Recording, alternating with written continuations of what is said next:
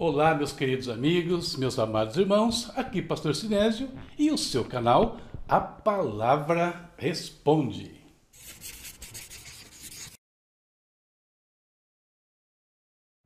Hoje é dia do quadro Respostas. Quadro que você tem participação direta, enviando perguntas, enviando suas dúvidas sobre a palavra de Deus. Temos perguntas hoje, tenho certeza, e nós vamos procurar responder aí aquilo que vocês enviaram aqui para o canal. Bom, antes de começarmos, como sempre faço, cadê a nossa equipe de trabalho? Nossa, vocês viram o ânimo, sentiram a energia? Maravilha, né? Que bom. Bom, queridos, vamos de perguntas, né? O que será que tem para hoje? Quem mandou a pergunta para nós hoje? Foi a Julie Félix, uma assídua participante aí do nosso programa.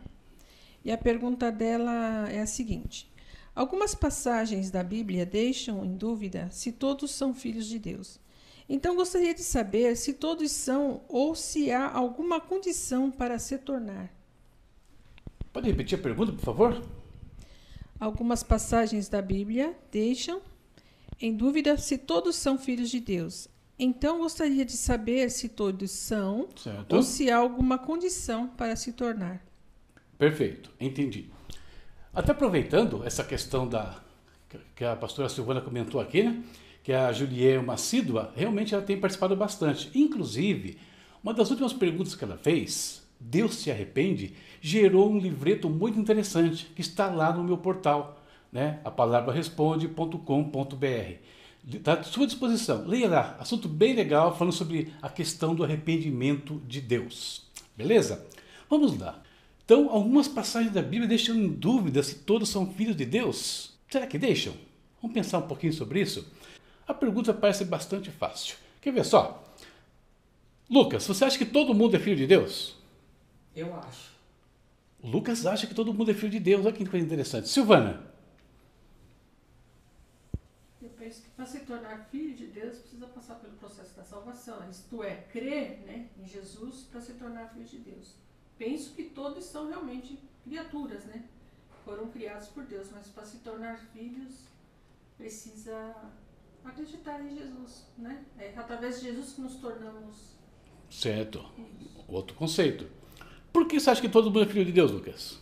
Por ser criação. E Sara, você? Todo mundo é filho de Deus? Não. Não? Por que não, Sara? Mesmo motivo que a pastora Silvana Fungo, minha mãe, também apresentou.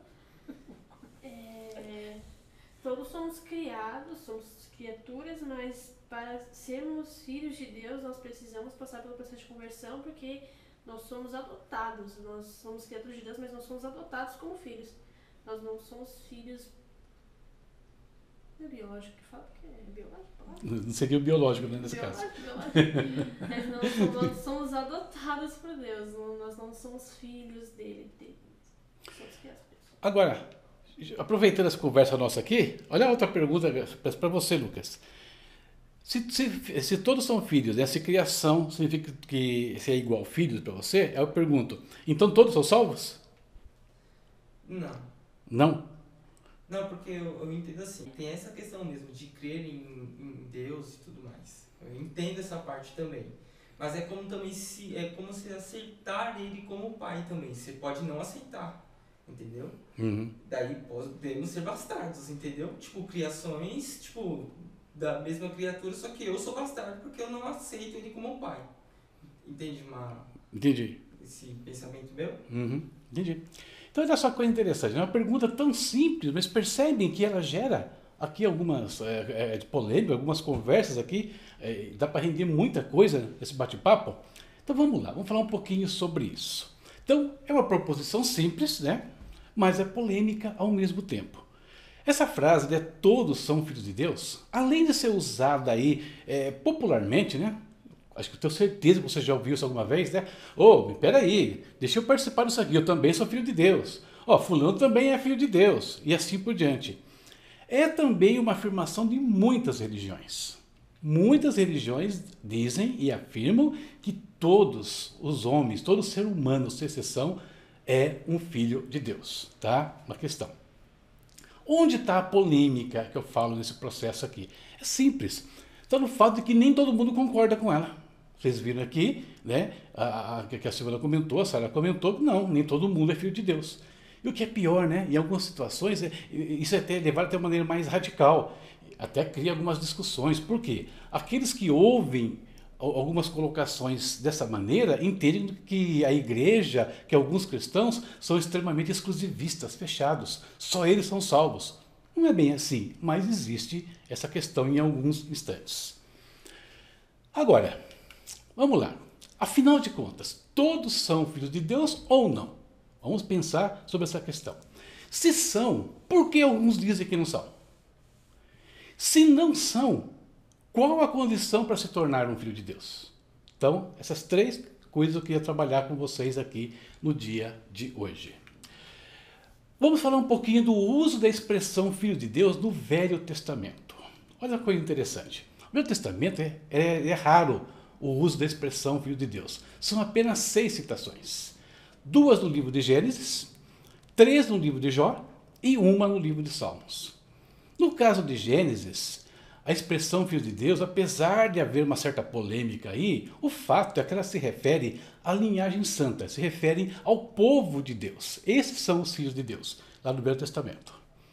Já em Jó e no Salmos está se referindo aos anjos, porque também era usar essa mesma expressão para se falar dos anjos. Tanto que se você pegar uma versão um pouco mais moderna, a NVI, por exemplo, é, no livro de Jó, não vai falar filho de Deus em alguns momentos, fala dos seres celestiais. Eles já trocaram, né? não usa mais a expressão filho de Deus, usa já uma referência mais direta a anjos ou seres celestiais. Seis usos do Antigo Testamento. No Novo Testamento é um pouco diferente. Tem 15 aplicações da expressão filho de Deus. E todas elas se referem àqueles que foram redimidos por Jesus Cristo. Não se usa a expressão filho de Deus no Novo Testamento em relação a seres celestiais, somente em relação a homens e esses relacionados com Jesus Cristo. Ok? Então, uma introduçãozinha para a gente falar sobre o uso da expressão primeiro aqui. Mas afinal, todos são filhos de Deus ou não? Se são, por que alguns dizem que não são? E se não são, qual a condição para se tornar um filho de Deus? essas coisas que eu quero comentar um pouquinho então com vocês hoje. Vamos lá. Só que não dá para falar sobre isso sem primeiro fazermos uma pequena retrospectiva sobre, sobre a história do ser humano, né? a história do homem desde a sua criação daí em diante. Então nós vamos ter que analisar o homem sob três prismas: o prisma da criação, da queda e da redenção. Vamos lá. Olha esse quadro que eu estou colocando aqui na tela para vocês aí. Lucas, coloca um quadro para mim aí, por favor. Isso, beleza. Nesse quadro, o que, que nós temos no topo? A criação original do ser humano. Perceba que na parte de cima, nesse quadro, ele está marrom e azul. Eu coloquei dessa forma de propósito, para significar uma coisa. O homem foi criado na terra, mas possuindo a natureza celestial. Essa é a ideia. Tá? É o primeiro momento do homem, criação original. No segundo momento, nós temos a queda do homem. Tá? Então, o pecado vai entrar no mundo. E aí, o ser humano, perceba o meu quadrinho marrom, perdeu a parte azul. O homem agora se torna somente terreno. Ele perde o seu contato com Deus. Isso vai ser mortificado por conta do pecado. O terceiro momento é a redenção de Jesus Cristo. Quando Jesus vem, morre por nós na cruz ele estabelece uma nova etapa na vida do ser humano e a partir daí nós temos uma polarização. Qual? De um lado nós temos aqueles que passam a viver né, com Jesus Cristo, aceitando a obra dele, e aqueles que rejeitam a Jesus Cristo. Tudo isso esse quadrinho é, ilustra e eu vou falar sobre esses três momentos com vocês. Vamos em frente. Ponto de vista da criação. Olha esse quadro aqui então, o quadro marrom e azul o homem ou da sua criação original. Então vamos ler alguns textos que falam sobre a criação. Quem vai ler o primeiro texto? Sou eu. Leia, Sara. Este é o registro da descendência de Adão. Quando Deus criou o homem, a semelhança de Deus o fez. Homem e mulher os criou. Quando foram criados, ele os abençoou e os chamou homem. Olha interessante, né? A semelhança de Deus o fez. Por isso que eu disse, o homem tem uma parte terrena e uma parte espiritual, o marrom e o azul. Segundo texto, quem vai ler? Isaías 43, 7, né? Isso. Todo o que é chamado pelo meu nome, a quem criei para a minha glória, a quem formei e fiz. Olha só, Deus criou o homem para a glória dele. Ele formou e fez. De novo, ratificando o quadro azul aí. O homem terreno com a natureza celestial, ou seja, portador da glória de Deus. Então, sob o ponto de vista da criação, vamos destacar alguns pontos importantes aqui. Primeiro, todos são criação de Deus. E aquilo que o Lucas falou no começo. Né? E acho que, acho que todos aqui concordaram com isso. Todos são criação de Deus. Todos, sem exceção. Tá? Não importa o homem branco, negro, amarelo, não importa a raça, lugar. Todos são criação de Deus. Segundo ponto, falando da criação original, presta atenção. Todos tinham acesso a Deus. Adão e Eva tinham acesso a Deus o tempo todo, né? quando ele foi criado. Terceiro ponto, eles pertenciam ao reino de Deus, faziam parte do reino de Deus.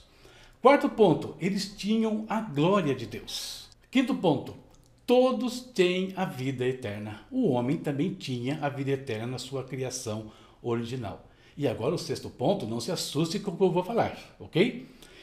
Ninguém é filho de Deus no sentido proposto pelo Novo Testamento. Na criação original nós não tínhamos filhos. Ninguém era filho de Deus. Todos eram criação de Deus e todos tinham acesso a Deus normalmente, faziam parte do contexto divino. E não havia questão filho, por quê? porque não houve pecado, não havia nenhuma situação que é, denegrisse o ser humano, a raça humana naquele instante. Eles estavam no seu estado original, dentro do contexto divino. Então, sobre o ponto de vista da criação original. Continuando. Agora vamos falar do segundo momento que eu mostrei para vocês, a queda. Ó, quadrinho marrom aqui, ó. Né? O homem, então, depois da queda, o homem sem a natureza divina, que ele perdeu essa natureza. Primeiro texto.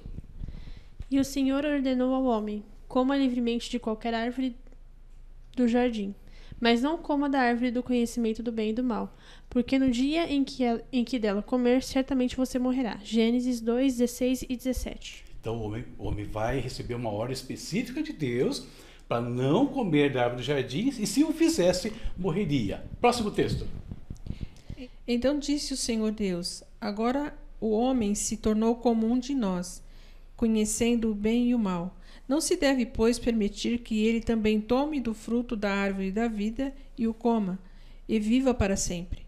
Por isso, o Senhor Deus o mandou embora do jardim do Éden para cultivar o solo do qual foi tirado. Depois de expulsar o homem, colocou a leste do jardim do Éden querubins e uma espada flamejante que se movia, guardando o caminho para a árvore da vida. Gênesis 3, 22 a 24. Mais algumas consequências da queda do homem. E o último texto? Pois todos pecaram e destituídos estão da glória de Deus. Romanos 3, 23. Então, olha só. Eu falei sobre seis pontos na criação original. Vamos ver esses mesmos seis pontos agora, depois da queda do homem. Primeiro, todos são criação de Deus. Isso não muda. Apesar do pecado, todos continuam sendo criação de Deus. Mas nem todos têm acesso a Deus mais. Nem todos pertencem ao reino de Deus.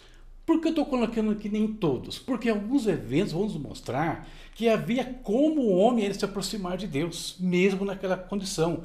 É por isso que nós vemos alguns homens falando com Deus, nós vemos Enoque sendo arrebatado né, é, desse mundo, ainda nos dias lá de Gênesis, comecinho de Gênesis, mas nem todos, eram apenas alguns. Isso era um sinal do que Deus ia fazer no futuro. 4. Todos perderam a glória de Deus, conforme nós vemos aí em Romanos 3, 23. 5. Todos perderam a vida eterna. E o 6 continua valendo também. Ninguém é filho de Deus no sentido proposto do Novo Testamento. Ninguém. Percebe? Não temos filho de Deus nem na criação original, nem aqui no momento da queda. Mas aí nós chegamos ao terceiro ponto que a gente vai falar, que é a redenção. Antes, porém, de falar da redenção, quero fazer um pequeno paralelo. E o paralelo é com os anjos.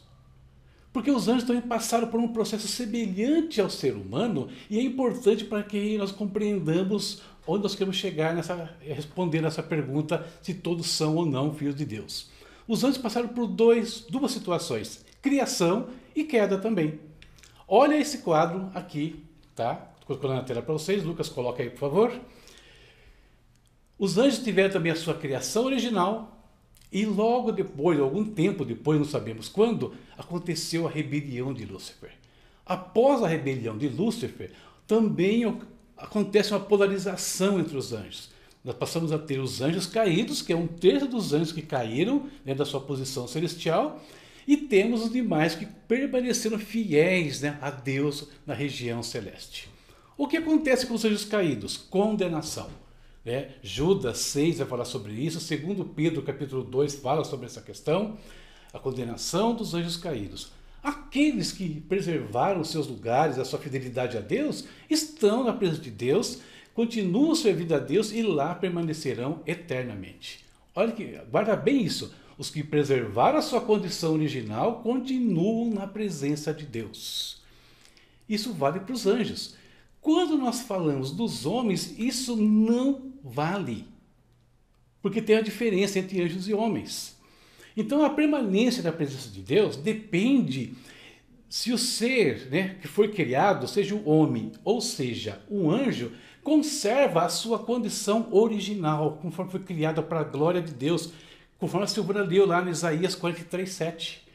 No caso dos anjos, o que a gente percebe? Que uma parte deles preservou a sua condição original, por isso permanece nas mesmas condições, com os mesmos privilégios e no reino de Deus, tendo a presença de Deus, tendo vida eterna, acesso a Deus e tudo isso, mesmo que não sejam filhos.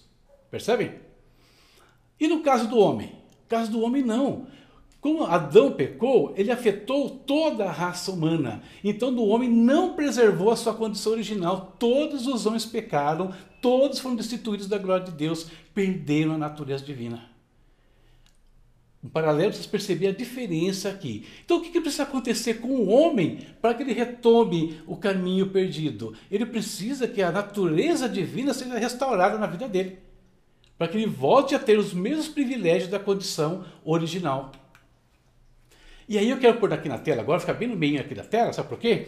O Lucas vai colocar aí para mim agora os dois, os dois gráficos. O gráfico que fala do ser humano, da história do ser humano, e aqui desse lado o gráfico que fala dos anjos. Olha as duas situações aqui e percebam o que acontece na polarização. Rebelião de Lúcifer, anjos caídos e, é, e os anjos que são fiéis. Após a queda, o homem perde a sua condição. O homem vai polarizar só depois do evangelho. Aí tem aqueles que estão redimidos e os que permanecem ainda incrédulos, na sua condição humana caída. Perfeito? Então, sob o ponto de vista da redenção, o terceiro momento, a redenção não vale para os anjos, ela vale para o homem. E aí, os seis pontos da redenção, vamos falar um pouquinho sobre isso. O que a redenção fez? Né? Pensando naquelas seis situações. Primeiro, todos continuam sendo criação de Deus. Isso não mudou. Então, a criação de Deus, não importa o que aconteça, todos os homens continuam sendo, todo ser humano continua sendo. Todos podem ter acesso a Deus. Não é que tem. Eles, eles podem ter. Todos eles, sem exceção. Todos podem pertencer ao reino de Deus. Podem. Né? Todos podem recuperar a glória de Deus que foi perdida por causa do pecado. Todos podem recuperar a vida eterna. Porém, isso só acontece com quem se filia a Jesus Cristo. E aí, olha o quadrinho aqui minha, na minha mão esquerda, de novo, né? a partir de Jesus, o que acontece? Azul e marrom, ou seja, o homem terreno, depois de Jesus, ele passa a ter a natureza celestial, ou seja, ele recupera a sua condição original, lá, perdida lá no Éden. Então ele volta a fazer parte do reino de Deus. Então, concluindo, queridos, todos são filhos de Deus? A pergunta que nós fizemos, né? Primeiro, se nós pensarmos em coisas criadas, sim. Tá? A partir das coisas criadas, todos pertencem a Deus, todos foram criados por Ele. Porém, o fato de ser criação de Deus não garante a permanência na presença de Deus. O que garante a presença de Deus é a condição original, restaurada, né? Se nós pensarmos na condição espiritual, ou seja, na presença da natureza divina no ser humano, então a resposta é não. Nem todos são filhos de Deus. Por quê? Porque a natureza divina se perdeu na queda e somente em Jesus Cristo ela pode ser recuperada. Então, não podemos ter acesso a Deus pelo simples fato de sermos criaturas. Nós precisamos ser redimidos, restaurados, né? recuperando assim aquilo que foi perdido por conta do pecado. Beleza? Eu queria terminar essa pergunta, então, lendo um texto de Apocalipse 21, 8, para ratificar aquilo que eu estou falando. Quem vai ler? Eu. Disse-me ainda: Está feito. Eu sou o Alfa e o Ômega, o princípio e o fim. A quem tiver sede, darei de beber, gratuitamente da fonte da água da vida. O vencedor herdará tudo isto, e eu serei seu Deus, e ele será meu filho. Mas os covardes, os incrédulos, os depravados, os assassinos, os que cometem imoralidade sexual, os que praticam feitiçaria, os idólatras e, e, todos os mentirosos. O lugar deles será no lago de fogo que arde com enxofre. Esta é a segunda morte. Então, percebam aqui, esse texto do Apocalipse, ele polariza o final da situação. Ou seja, o ser humano, aquele que se perdeu por conta do pecado, se ele está em Cristo, ele recebe da água da vida, ele vai herdar o reino de Deus. Deus será o Deus dele, ele será um filho de Deus. Os demais que não fizerem isso estarão fadados à condenação junto com os anjos caídos, que também perderam a sua condição original. Então, fechando, são todos filhos de Deus? Enquanto criação, sim. Espiritualmente depende. Depende se aceitou ou não o Senhor Jesus Cristo. O fato de sermos criados por Deus não nos garante a vida eterna.